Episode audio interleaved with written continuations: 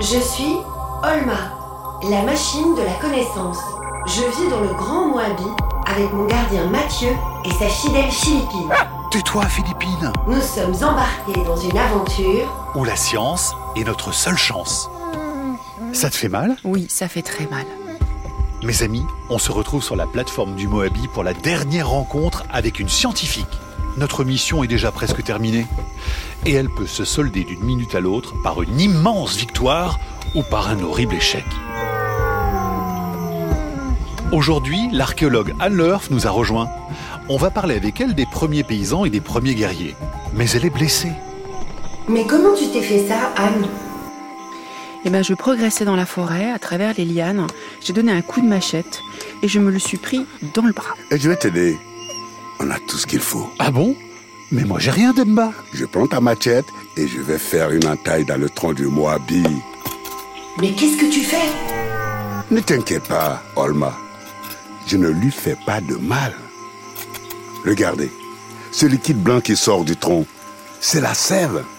Et j'en mets un peu sur ta blessure. Ouh, t'es sûr de toi? C'est le meilleur cicatrisant du monde. Nous, les pygmées, on se sert du Moabi pour tout. Ah bon? Oui, on prend l'huile des fruits pour se laver les cheveux, l'écorce, on la mâche quand on a mal aux dents. Et les feuilles, on les mange. Ça nous protège du paludisme.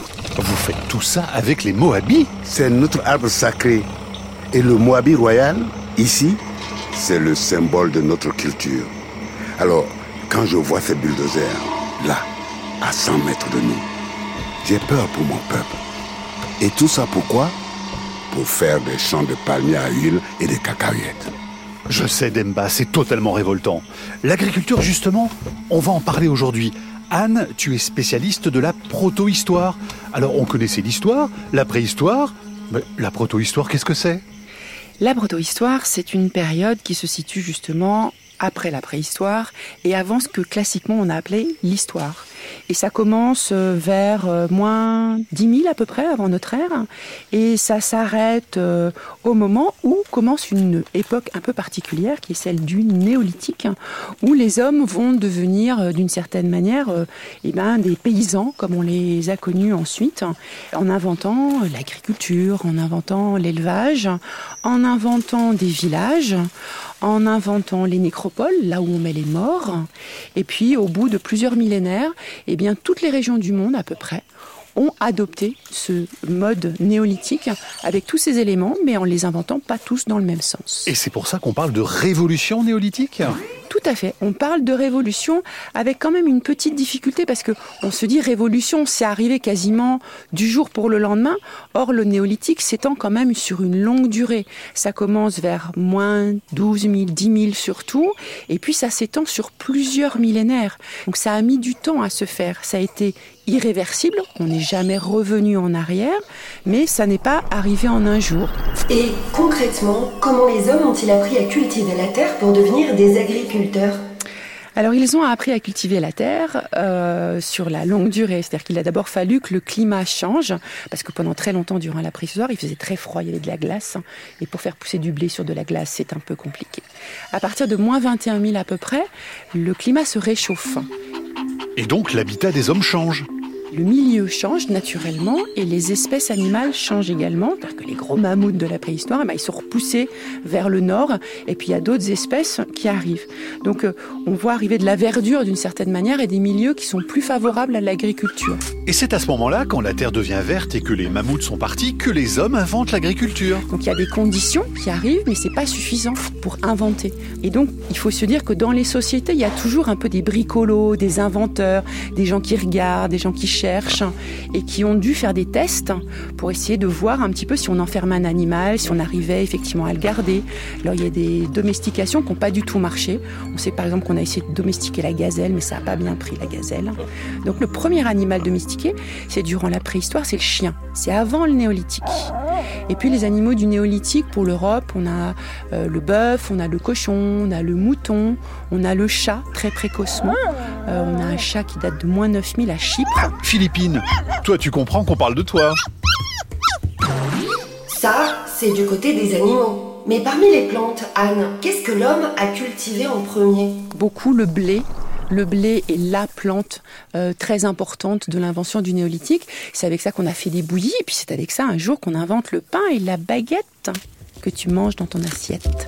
Le néolithique a donc inventé l'agriculture, l'élevage. Et qu'est-ce qu'on trouve d'autre dans cette révolution? Alors les inventions du néolithique, elles sont très importantes et très nombreuses parce qu'on est dans des sociétés qui maîtrisent le feu depuis la préhistoire, mais qui du coup ont multiplié les matières premières qu'on travaille. Et donc on invente euh, de la céramique, c'est-à-dire qu'on va fabriquer des vases, on va fabriquer finalement la, la batterie de cuisine qu'on connaît aujourd'hui pour stocker, pour manger, pour cuire.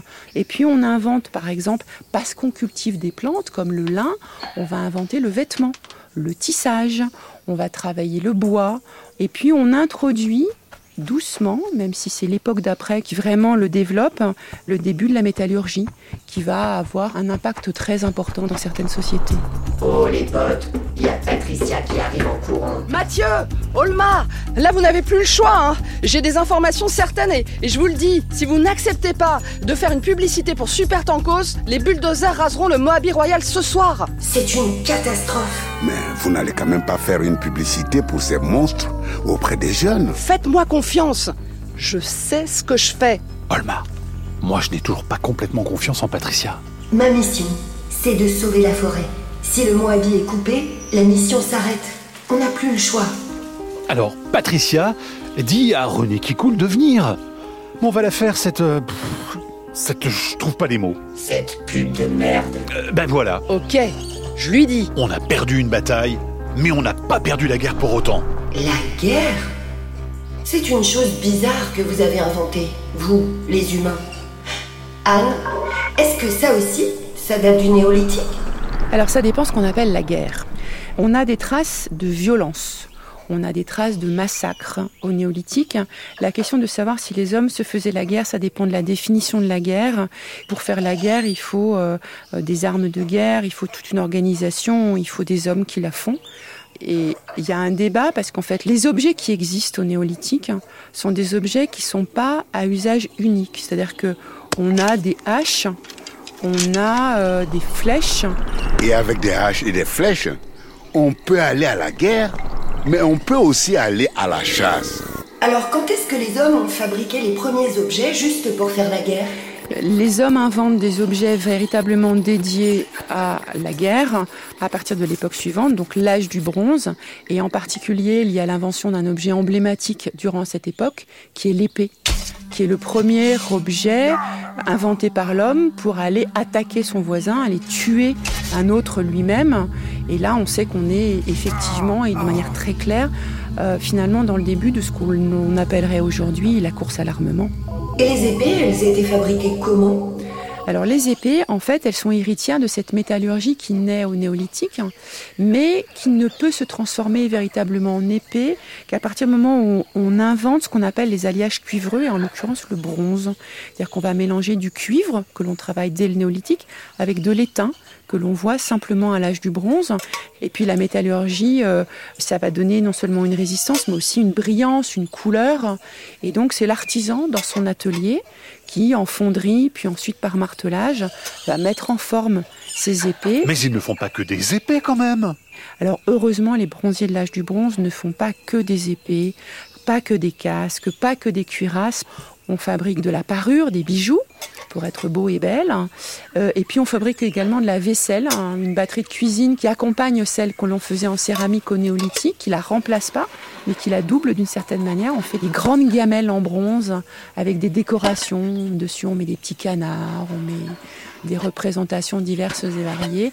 Et à l'âge du fer, qui vient encore après l'âge du bronze, à partir de moins 800 avant notre ère, et jusqu'à la conquête romaine, on va travailler la métallurgie des alliages cuivreux avec d'autres matériaux, comme le corail, comme l'émail, pour toute la gamme euh, des objets de la métallurgie que l'on connaît dès l'âge du bronze. Tu te rends compte, Olma? Au néolithique, l'homme a inventé l'agriculture, l'élevage et ensuite la céramique et le tissage. Et à l'époque d'après, vous avez fabriqué les premiers objets avec du métal. C'est une époque révolutionnaire. Oui, Mathieu. mais des révolutions qui montrent toute l'ambiguïté des hommes. Vous êtes géniaux, mais vous pouvez retourner vos inventions contre vous-même et contre la nature. En fait, le néolithique, Anne, ça change la place de l'homme sur la planète. Alors, le néolithique, hein, ça change fondamentalement le rapport entre l'homme et son environnement. Le fait que l'empreinte de l'homme sur la nature devient beaucoup plus forte parce qu'il veut s'approprier la nature, puisqu'il veut contrôler les espèces animales, les espèces végétales, il va déboiser, il va installer des villages, et donc forcément, il a une place plus importante que son prédécesseur du paléolithique qui lui s'adaptait.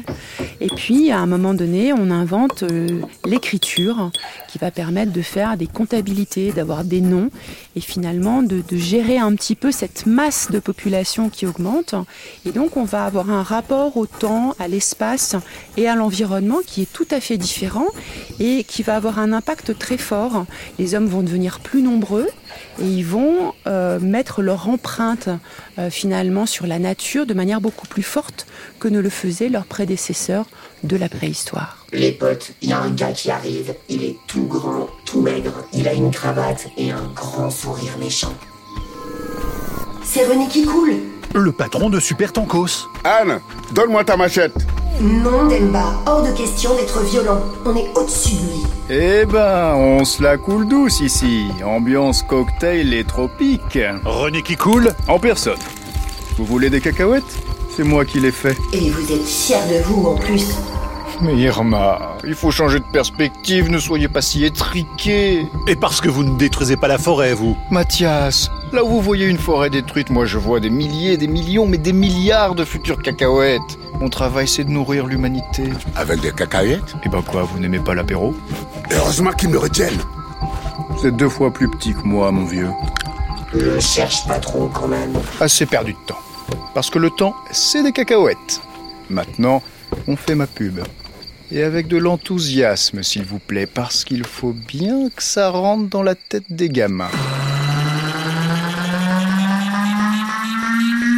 Olma est un podcast original de France Inter avec la Cité des sciences et de l'industrie.